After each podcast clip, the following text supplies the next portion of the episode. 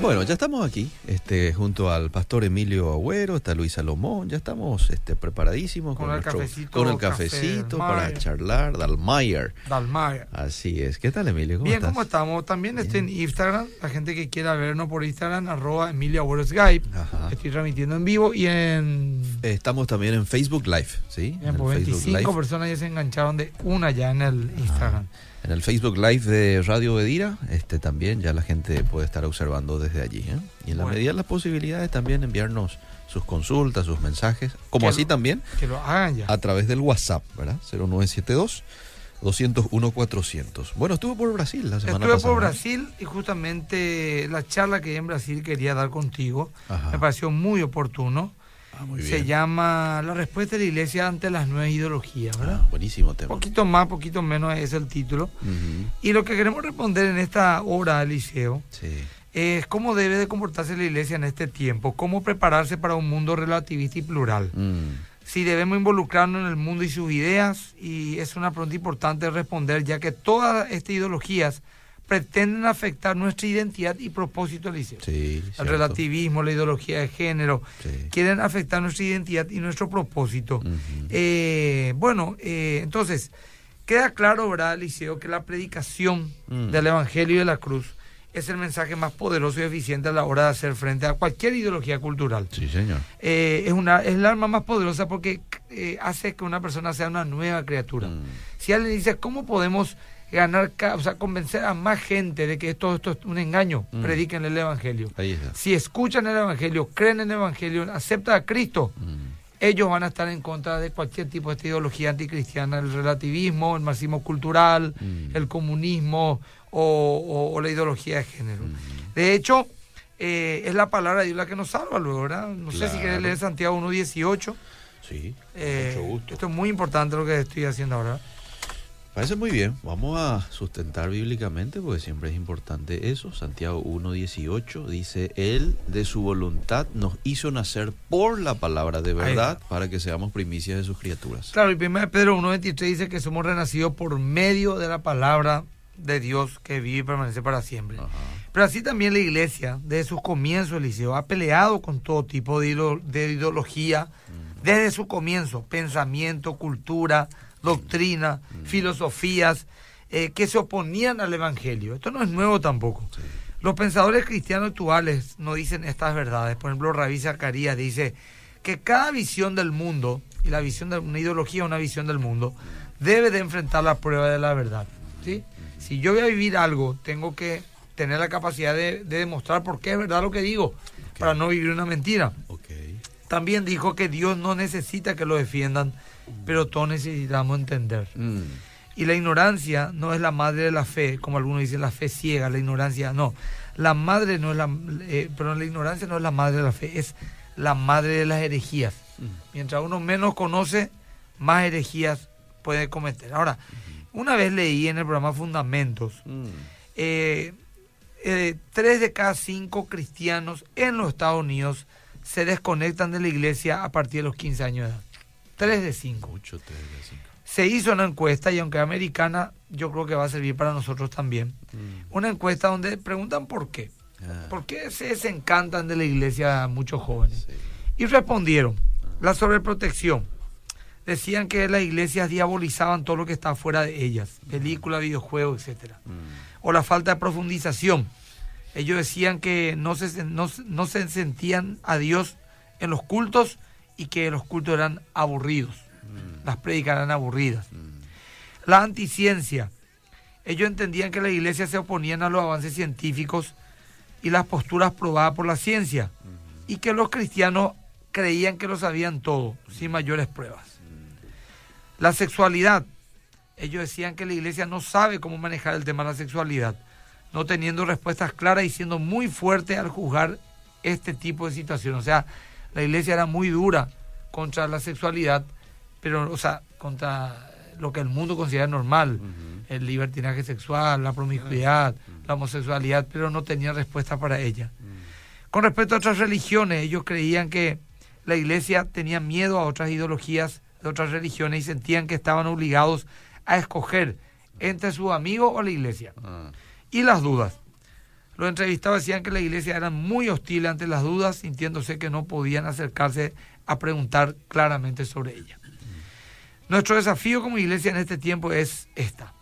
Tenemos que convencer que hay un Dios, del por qué es uno solo, de que ese Dios se manifiesta a la humanidad y que su manifestación es su palabra y Cristo, y que su palabra es la verdad y es inerrante. Ah. Nada más y nada menos. Preguntas como, por ejemplo, ¿por qué decís que hay un Dios? ¿Cómo podemos saber que hay un Dios? Si lo hay, ¿por qué decís que es tu Dios el verdadero y no el otro? Mm. ¿Cómo podemos saber que la Biblia es la palabra de Dios? ¿Podemos confiar en ella como registro histórico y espiritual verdadero? ¿Cómo podemos defender la fidelidad de las copias de la Biblia a través de los siglos? ¿Cómo sabemos que la Biblia tiene los libros correctos? Estas son las preguntas Sí, señor. que respondieron los apóstoles. Estas son las preguntas que respondieron los padres de la iglesia.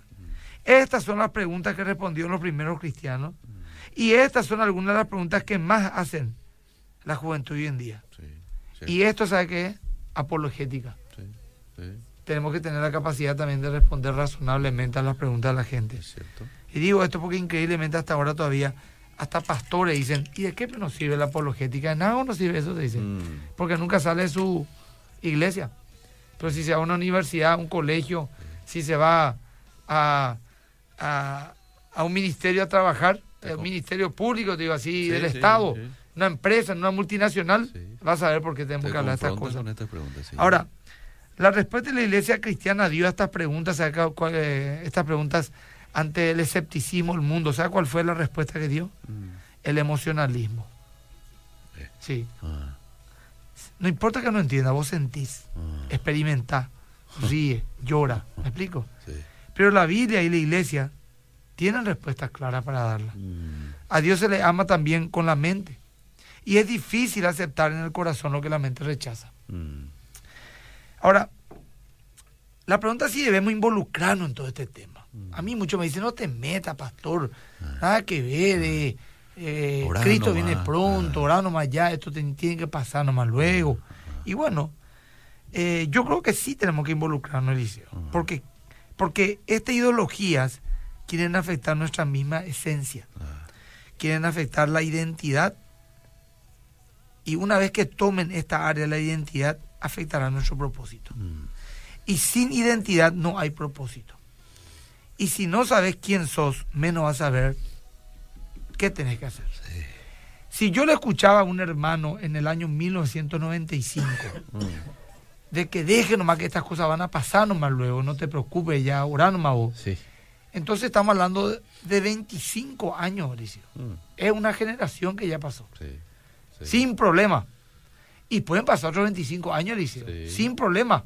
Cualquiera te va a decir que podría pasar perfectamente 25 años para que Cristo vuelva. Sí. Y si sumamos esos 25 más esos 25, son Son 50, 50 años. Mi vida entera. Y la vida de mucha gente Sí. que no ha, no ha tenido respuesta a esta, a esta pregunta. Y Cristo puede venir dentro de 100 años, dice. Yo creo que va a venir dentro de poco ya. Pero yo creo, estamos viendo un cambio de era, lo cual es muy significativo. No una era de cambios, Ajá. un cambio de era. Pero puede tardar 50 años también, dice. Y mientras tanto, para la yapota. Así. Entre los 25 años que pasaron, más 50 años que se vienen, ya es 75 años de vida. Sí. Tres generaciones ya. Sí. Bueno, vayamos entonces. Muy bien. ¿Por qué afecta nuestra identidad esta ideología que hoy estamos viviendo? ¿Por Mm. qué? Porque quieren quitar la fe, quitarle a Dios del medio Mm. y nuestros valores absolutos, quieren relativizarlos. Mm. Sin esta plataforma de nuestra fe y nuestros valores, sin esta base, todo lo demás cae por su propio peso, Eliseo. Ahora, Proverbio 23, 7 dice, como el hombre piensa en su corazón, Así él es. tal es él, o así es él, ¿verdad? Ajá. O sea, por encima de las metas y los logros que tenemos planificados para nuestras vidas, tenemos que ver el propósito por el cual vivimos. Y la búsqueda de ese propósito estará determinado por la cosmovisión que tenemos en nuestra vida. Ahora, todo el liceo, vos y yo y todos los que están oyendo, Sí. consciente o inconscientemente descansamos en alguna autoridad fuera de nosotros. Ya sea la sociedad, la tradición, el Estado, una religión o la Biblia. La pregunta es, ¿en qué autoridad yo me baso para distinguir la verdad del error, lo bueno de lo malo? Mm. Si yo por ejemplo a un amigo y le digo, eh, eh, ¿qué, esto es bueno, qué es bueno para vos, qué es malo para vos? Está mal, por ejemplo, patear a un perro. Está mal el aborto. Mm. Eh, está bien la caridad. Está bien la eutanasia o no. Todas tus respuestas están descansando en alguna autoridad fuera de vos. Sí. ¿Qué significa esto? De que todas las ideas que vos tenés no nacieron de vos. Mm.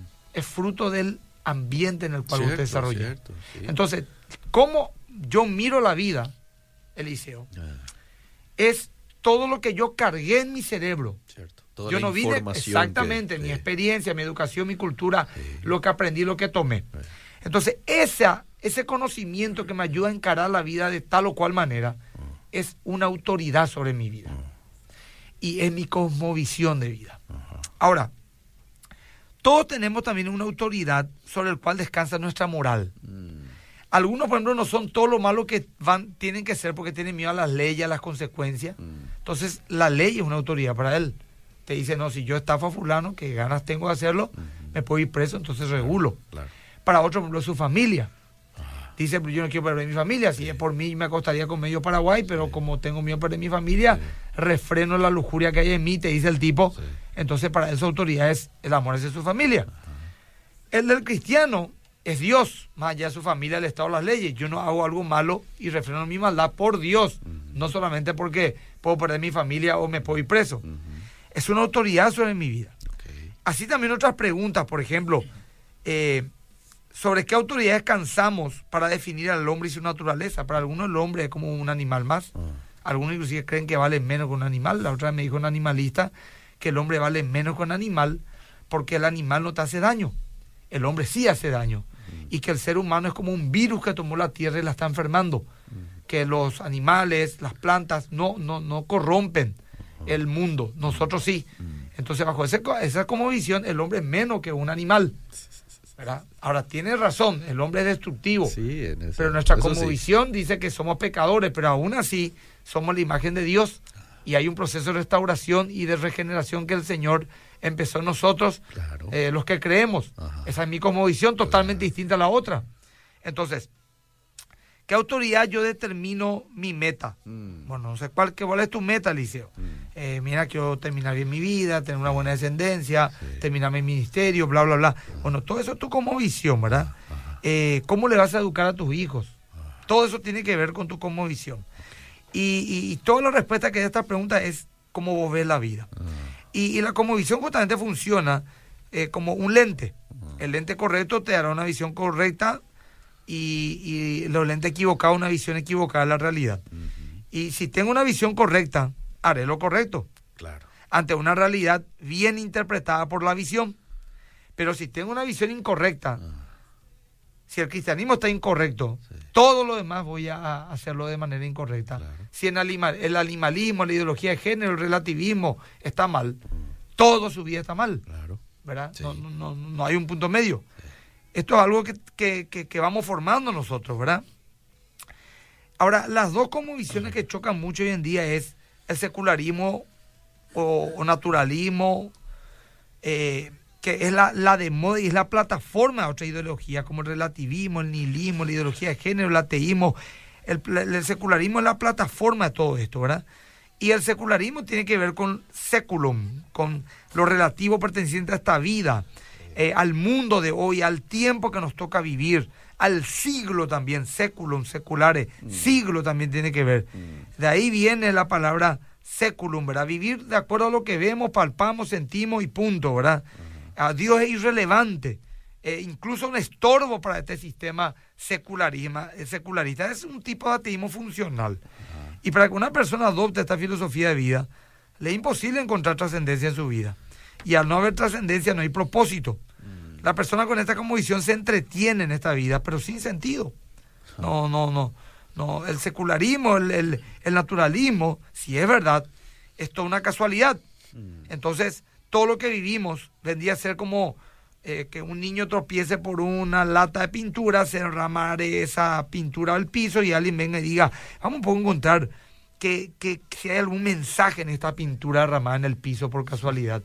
Es estúpido eso, no, no hay ni un mensaje, una casualidad. Sí. Puede haber formado cualquier figura. Bueno, el que cree que todo es objeto de una casualidad, el secularismo, el materialismo, entonces no hay propósito en la vida. Eh, entonces, el que asume toda esta visión accidental, impersonal de la vida, eh, debe de asumir que tampoco tiene respuesta para las preguntas más importantes del ser humano. Por ejemplo, ¿de dónde venimos? ¿Dónde vamos? ¿Qué hacemos acá? Ante la infinitud del tiempo, ¿qué sentido tiene mi corta existencia? Las respuestas son obvias, no venimos ni un lado, no vamos ni un lado, no estamos haciendo nada acá, pues la vida carece de sentido y de trascendencia y el panorama es absolutamente desolador si uno piensa de esa manera. Mm. De hecho, un filósofo ateo francés existencialista llamado Jean-Paul Sartre, murió hace poco, hace dos, tres décadas atrás, dijo, ningún punto finito tiene significado a menos que tenga algún punto infinito de referencia. La frase me estoy acercando no tiene sentido a no ser que especifiquemos el punto hacia el cual nos dirigimos. Ahí está. Y si no hay un punto de referencia, Entonces, entonces no nos vamos ni un lado, no, no venimos ni un lado, Sí. no subimos ni bajamos, no tiene sentido, sí. ¿verdad? Entonces no podemos interpretar la realidad sin ninguna orientación y parámetro, Claro. ¿verdad? Eh, es lógico, ¿verdad? Justamente Pablo nos advierte sobre el secularismo. Ya hace dos mil años. Romanos 12.2 que dice Eliseo. Acompáñame, Nambo. Vamos rápidamente a Romanos 12. 12. A full me están escribiendo acá en el Instagram. Ah, qué bueno. Ahí Y después leer, después dentro de cinco minutos los mensajes. Muy bien, no os conforméis a este siglo, sino transformaos por medio de la renovación de vuestro entendimiento, para que comprobéis cuál sea la buena voluntad de Dios, agradable y perfecta. Romanos 12. No se conformen a este siglo, a este século, a este tiempo de vida. Transfórmense ¿Por medio de qué? de la renovación, ¿De qué? de vuestro entendimiento. De la mente. De la mente. de la mente, Sí. ¿verdad? Eh, ahora, los corintios, nuevo, mi querido Eliseo, Sí. eran salvos, pero aún, no te- pero aún tenían la cultura pagana en la cual se criaron, Ah, ¿verdad? Ellos, por ejemplo, si uno conoce el libro de Corintios, se da cuenta que van a encontrar partidismo, yo soy de Pablo, Apolo, de Sí. Cefa.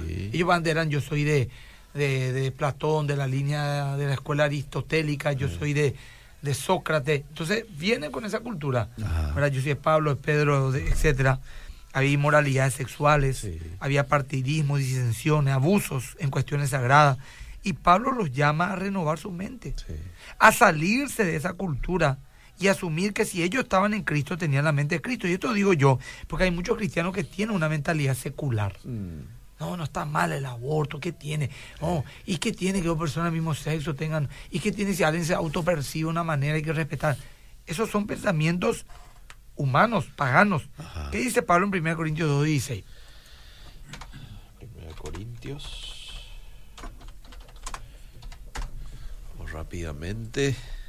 Si usted tiene, mi querido Salomón, entonces puede ayudar. 1 2:16. Corintios 2.16. Porque ¿quién conoció la mente del Señor? ¿Quién le instruirá? Mas nosotros tenemos la mente de Cristo. La mente de Cristo. Y 2 Corintios 2.14 de Eliseo. Segunda de Corintios 2. 14. Acá le envío un mensaje a la profesora Graciela Stum que dice "La- la visión correcta de nuestras vidas basada en la presencia de Dios como nuestra única autoridad nos ayuda a ser como un juego de cintura a la sociedad tan tóxica en la que nos movemos. Muy bien. Bien, profe, gracias. Bueno, voy a leer dentro de un rato mucha gente escribiendo. Más a Dios gracias, el cual nos lleva siempre en triunfo en Cristo Jesús, por medio de nosotros, manifiesta en todo lugar el olor de su conocimiento. Muy bien. Hoy en día, así también hay mucha gente salva al liceo, como los corintios. Ajá. Pero aún su cultura, su cosmovisión es pagana. Su forma de divertirse, su forma de vestir, Ajá. de encarar negocios, de tener culto incluso, de adorar, aún es pagana. Aún tenemos muchos vicios del mundo que están en medio de nuestras vidas. Hasta cuestiones eh, no tan graves, entre comillas, como la impuntualidad, el sea destiempo, la falta de compromiso, es una de ellas. Sí. Y quita la excelencia del progreso de nuestras vidas. La sensualidad, la forma de divertirnos, nuestros chistes y picardías, nuestra forma de hablar, afecta nuestra santidad y nuestra visión de Dios y por lo tanto nuestro testimonio. La irreverencia a la hora de adorar, ser impuntual, salir antes de tiempo, chatear durante el servicio, falta de disciplina para orar, estudiar la Biblia, etcétera, nos limita nuestra relación espiritual con Dios. Y cuando el pueblo de Dios salió de Egipto, Eliseo, Dios intentó durante 40 años quitarle la mentalidad o la cosmovisión de esclavo. Queja, murmuración, incredulidad, autocomiseración, idolatría, inmoralidad. Que, que el pueblo de Israel vivió durante 400 años y no pudo superar. Mm. Dios tuvo que dejar morir a todos los mayores de 20 años, con una excepción de dos, para poder conquistar la tierra prometida.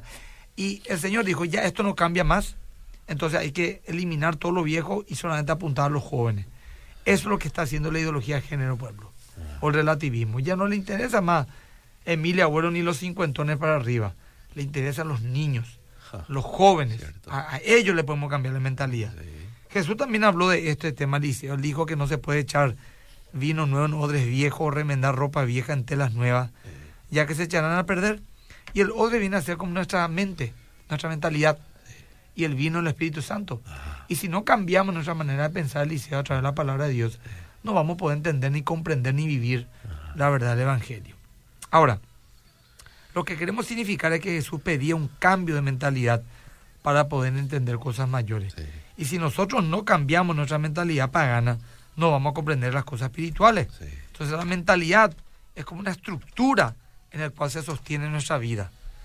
Y si esa estructura falla, todo falla, Liceo. Sí. Bueno, eh, tengo mucho todavía que dar, pero vamos a leer los mensajes de la gente. Vamos a leer, vamos Dale. a leer. Fíjate esto último que estás diciendo. Ahí en el texto que, di- que recién mencionaste, luego dice, ¿verdad? Cambia vuestro entendimiento para que comprobéis cuál sea la buena voluntad de Dios agradable y perfecta. ¿verdad? Así mismo. Voy a algunos mensajitos. Te comparto esta imagen que me ayuda bastante para hacer un alto a mis actividades de casa y prestar mis seis sentidos para escuchar bien. Dice, saludo al pastor Emilio. Y aquí Claudia me envía lo que es la imagen. Fíjate un poco cómo ella anota, ¿verdad? Ah, mira. Así. Wow. Sí, Ahí tiene su que- alarma para que ella pueda Bueno, este, escucharnos siempre. Buenas tardes, qué gusto saludarlos a todos ustedes. ¿Qué pasa si una madre luego le viste de mujer jugando? eh, ¿Qué pasa si una madre luego le viste de mujer jugando con sus hermanas y dice que se divierten así? Eh, y bueno, ahí hay algo ya que... O sea, que me contaron, dice, una, una mujer me contó esta Sí. semana algo que me impresionó. O sea, me dijo que una persona que ella conoce, una mujer, le quiso festejar a su hijo varón de siete años, o por decirte siete años, un niño, su cumpleaños con un personaje de nena, Eh, al- de al- nena, al varón. eh, Y le dijo, ¿por qué? Le dijo. Y no, y para que ella- él ya tenga una mentalidad inclusiva, le bajó. Pero vos porque ves tu hijo medio raro, ¿qué? No, no, no, no, no. Y vos sabés que al final no festejó así porque el niño no quiso. El niño le dijo, no mamá, no mamá, yo sin nene, yo quiero, eh, no sé, eh, Avengers, cualquier cosa te iba a decir, ¿verdad? De Iron Man quiero yo. No, no, yo te quiero, de la Mujer Maravilla te quiero hacer. Ah, ñante guapama será. Qué bárbaro, qué bárbaro. Y eso pues es justamente una persona sin identidad ni propósito, hablo de la madre. Sí. Ella pues cree que de eso Liceo podemos hablar mucho, justamente en este madre. congreso lo que hablé, lo que aprendí, la ley telema. De eso estoy investigando, la ley telema. Vamos a ver lo que es la ley telema. A ver, quiero saber. Es la, es la plataforma donde se sostiene todo lo que vivimos hoy. Ah, Es la ley que dice, sé feliz, ah. siente. Cómo vos te sentís es lo que vale. Cómo vos te percibís. Oh. Entonces yo me percibo cualquier cosa y ah. lo soy. Sé feliz. Un día yo me siento perro a la mañana Sí. y sé perro, sé Claro. disfrutar de eso. Vos te puedes sentir Donald Trump también, pero andar a la embajada americana a querer entrar así nomás. Sí, Entonces, o sea, lo que vos Claro. sentís no determina la realidad. claro. La realidad está determinada por la realidad, Claro, no por tus sentimientos, ¿verdad? claro, claro. Bueno, bueno, Eliseo, te, leo más mensajes. dale, por favor, a full, pues, demasiado. Bendiciones, no viene al tema, pero necesito saber la opinión del pastor sobre una madre que prohíbe a sus hijos a ver a su padre hasta llegar a un acuerdo económico. Bueno, le- después le puedes No, contestar. sí, porque no es el tema. No es el Per- tema. Pido perdón. Voy al siguiente. Eh, mencionaba un poco lo del retiro de hombres, dice. Claro, pero ya estamos llenos, ya el retiro hombre más que vencedores. Eh. 230 varones. Cupo Ah, lleno ya. Se van mañana. Si hay alguno que otro, Ah, es 370 mil inscripción, antes si hay uno o dos lugares, si alguien desistió, estamos en San Bernardino. Bueno, buenas tardes. Mi consulta es, ¿está bien pedir a Dios para que te ayude en resultados deportivos? Por ejemplo, Eh, me pedir a Dios para mucho que gane hoy la albirroja. Pero no es la pregunta, Liceo. Eh, o sea, no, no es el, el tema. tema, sí. Pido disculpas, que gane nomás la roja. Bueno, vez pasada había una chica besando a otra Ajá. y primeramente me dio asco, pero después sentí pena por la chica que estaba siendo besada por la otra y me vino las ganas de decirle Jesús te ama, pero me quedé callada nomás. dice. A al final. Eh, En fin. Pero hay que animarse. Le estoy escuchando atentamente. Línea 56 en sintonía en el colectivo. Saludos al pastor. Saludos a todos los de la línea 56. Que Dios les bendiga. Son bendecidos por estar en ese ómnibus. Buenas tardes, Eliseo. En la Biblia dice que a los santos, o sea, a nosotros, los creyentes, se nos hará guerra y a la bestia se le dejará ganar esa guerra. Sí. Esta lucha en contra de toda la ideología perversa con la que luchamos, Mm. los homosexuales, los proabortos, eh, ¿es esta guerra, pastor? No sabría dos, decirte. ¿Se le dejará ganar a la bestia ahora? ¿Es por ahora que aún hay tiempo, debemos luchar en predicar el Evangelio? Predicar el evangelio. Yo le decía algo a la gente donde está el equilibrio. No sé si este es o no es ya el final. Para serte sincero. Sí. Yo creo que sí, pero no podemos saber. Y voy a ir a, pues estamos perdiendo. Y si el o sea, Aunque hay una un remanente, ¿verdad? Pero la Biblia no nos dice que es en brazos caídos. Pero la mejor manera de pelear es predicando el evangelio. Sí, señor. ¿verdad? Sí, señor. Teniendo capacidad de poder hablar, Sí. debatir, argumentar. Ajá. Esto hicieron los apóstoles, dice. Así es, así es. Y no, hacer, no hacernos guerra entre nosotros los cristianos, ¿verdad? Ay, Este, ay, ay. no Este que- lamentable. Este es un grupito. Sí. Le conozco yo a estos que hacen esto. Pobre Ángel. Yo te bendigo, será. Les bendigo, será. Bueno, Porque realmente están tan, tan enseguecidos. Son, son los seguidores de un conocido hereje ah, que, que dice que María fue la esposa de, de Dios y de que el Espíritu Santo tuvo relaciones sexuales más o menos con María para que tenga el Espíritu Santo. bueno, vamos. Ahí ya, vamos continuando. Pobrecito, ciego y a otro ciego. Pastor, ¿qué hay de los políticos cristianos que activan en partidos y movimientos de izquierda? No es un tema, no sé si y quiere- incoherentes, si es que defienden, no son cristianos. Disculpame, ya directo voy a decir. No son cristianos. Los que defienden toda esta, esta podredumbre ideológica no son realmente cristianos. Así es fácil el tema. Siempre te escuchamos. Esperamos con ansia los martes con el pastor y los jueves con el pastor Agüero. Quiero escuchar alguna vez un tema en el que puedan hablar ambos, el pastor Emilio y el pastor Miguel, dice Cami desde el IDA, en Y sintonía. bueno, podemos armar un día con el querido Pastor Miguel una Claro, charla. Sí, sería bueno. En algún momento ya lo hicimos. Voy a aprender mucho con él. Qué gusto saludarlos, dice eh, al, al pastor, si me podrías dar algún número de él, le escucho desde Capiatá. 200, ¿cómo era? 202, 714, 714. el número de la iglesia, ¿eh? Bueno, 202, 714.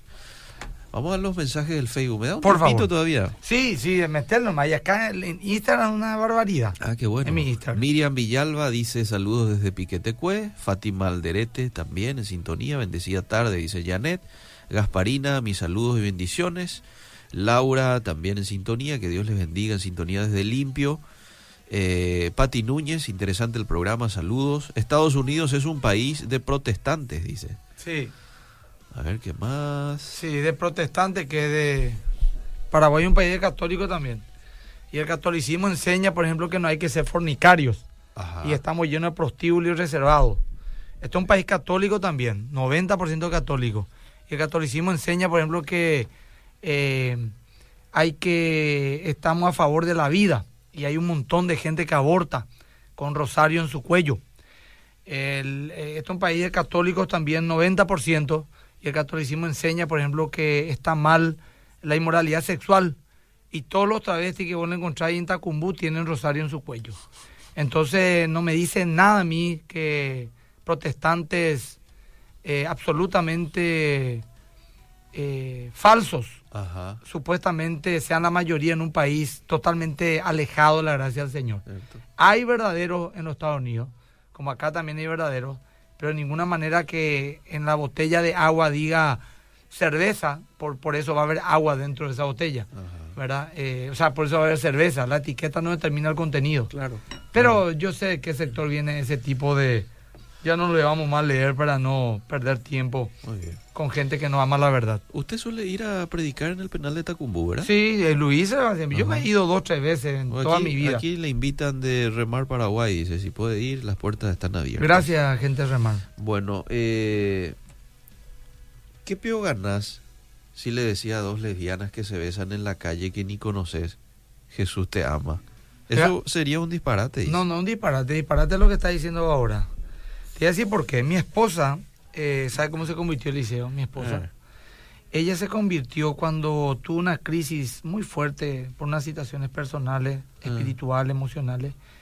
Y ella dijo, yo hoy me a una iglesia Eh, a los 16 años y una sola cosa quiero que, que vos me digas, Dios, eh. si, si realmente me tenés en cuenta. Quiero que alguien me diga, Jesús me ama.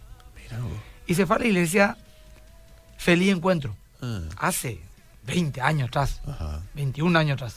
Estaba el pastor Felipe cuando eso. ajá. Y le llevó a un profeta, un hombre que creo que era un hombre de raza negra. Eh, ella me contó y dice que pasó a ministrar a orar y en un momento oró por ella y cuando ella estaba llorando así, le dijo la nada a este extranjero, eh, una sola cosa Dios me pide que te diga, eh. Jesús te ama. Mira vos. Así que atendé bien para juzgar Qué lindo, qué lindo. esa palabra tan poderosa. Bueno, muy bien. ¿No te parece, pastor, que los hijos de Dios deberíamos ser más vehementes con los corruptos? Sí, está bien, tenés razón. está bien ser pro vida y pro familia, Totalmente de pero acuerdo. también debemos ser pro justicia. Es totalmente de acuerdo, tenés toda la razón del mundo. Ahora la pregunta es, ¿por qué tanto énfasis pro vida, pro familia, en contra de la ideología de género y no se procura tanto contra la corrupción, entre comillas? Sí se procura y se pelea. Ah. ¿Cómo? Cada domingo cuando predicamos. Cuando yo o algún pastor predica la justicia, de la santidad, estamos predicando contra la corrupción. Ajá. Pero ¿sabes qué es el problema? A nadie todavía, nadie todavía quiso legalizar la corrupción ni enseñar a nuestros hijos a ser corruptos en la escuela. Ahí está la diferencia. Esa es la diferencia. Sí, señor. Y los otros sí quieren hacer eso. Sí. Por Ahí- eso es el problema. Ahí está, ahí está. Bueno, eh, le leo dos mensajes más y Dale. después lo seguimos escuchando. Lastimosamente, cuando uno le recibe a Cristo como Señor, Salvador, ni sus ojos ni oídos son abiertos y no entienden ni por qué más, por más que le explicás, dice. Yo fui esclava del mundo, por eso puedo decir así. Únicamente después de conocer la palabra de Dios, entendí muchas cosas. Amén. Amén. Bueno, arrancó diciendo cuando uno no le recibe a Cristo, ¿verdad? No sé si lo leí bien, pero ahora lo hago la Bueno. aclaración. Y este último mensaje Dale. que leo dice, qué gusto escucharlo desde Itagua en plena sintonía, Francisco. Bueno, tenemos que prepararnos teológicamente, Eliseo, y tener criterios más profundos. Esto será el fruto de la inversión de tiempo en nuestra lectura. Sí, señor. No hay atajos. Me preocupa esa corriente que dice que no hay que estudiar teología, no hay que, no hay que estudiar la Biblia, que hay que orar nomás y que Dios te revele. Ah, en el De ahí salieron las mayores sectas del mundo. Sí. Así nomás te digo. Sí, y puedo debatirlo con quien quiera, no importa. Por supuesto la palabra de una revelación e iluminación en nuestra mente, pero hay que Sí, estudiar, sí, ¿verdad? sí.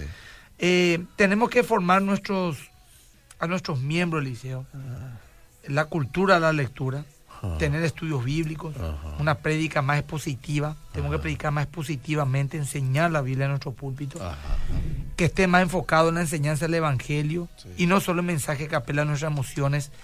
Ese es el desafío que tenemos nosotros, Liceo, como iglesia, ¿verdad? Sí. Eh, tenemos que entender también lo que dijo Jesús en Mateo, creo que 7, 24 y 26. ¿Ven por qué dice el 7, 24, Liceo, si no me equivoco? Le digo en un momento, Mateo 7:24 dice, cualquiera pues que me oye estas palabras y las hace, le compararé a un hombre prudente que edificó su casa sobre la roca. Bueno, ¿a qué se refiere Eliseo eso? Se refiere al sermón del monte, Ajá. pero lógicamente también a todo el consejo bíblico. Sí. Entonces, cualquiera que oye estas palabras Sí.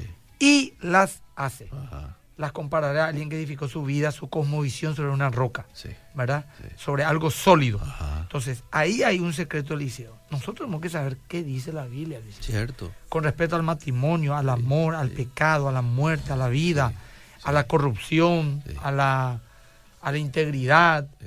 Y eh, poner a- en práctica. A la oración y poner en práctica, Eliseo. Sí. De manera profunda tenemos que entender en qué está basada nuestra fe. E inclusive eh, en, en la teología. Por ejemplo, yo tengo un pe- pequeño grupo Ah, donde estoy enseñando ahora sobre qué dice la Biblia de la muerte de Cristo. Y fue también una prédica que hice hace poco. Y voy ¿y para qué me sirve a mí esa, ese estudio para la vida misma? Para muchas cosas, pero fundamentalmente te sirve para no caer en, en lo que algunos te dicen. Yo antes era cristiano, ahora soy budista. Ah, Yo antes era cristiano, ahora soy musulmán. ah. Yo antes era cristiano, ahora soy New Age. Esas son todo ideología, filosofía, Ajá, ¿verdad? ajá. Porque no te olvides, el budismo no tiene Dios. Sí. Entonces, justamente por no tener doctrina, es que cualquier viento de doctrina le hace llevar a otro lado. ¿verdad? No es no solamente ideología de género. ¿Qué es lo que está ahora? Brr, Ese video es el. Y ese, este, este- Ese el que suena o te está llamando tu esposa. No, no, no. No, no, eh, probablemente sea este. Bueno, eh, leen por muchos mensajes más, mi querido Liceo. Después Bueno. vamos a irnos al avance. Gracias por la enseñanza de todos los jueves, Pastor. Yo vi un video que un...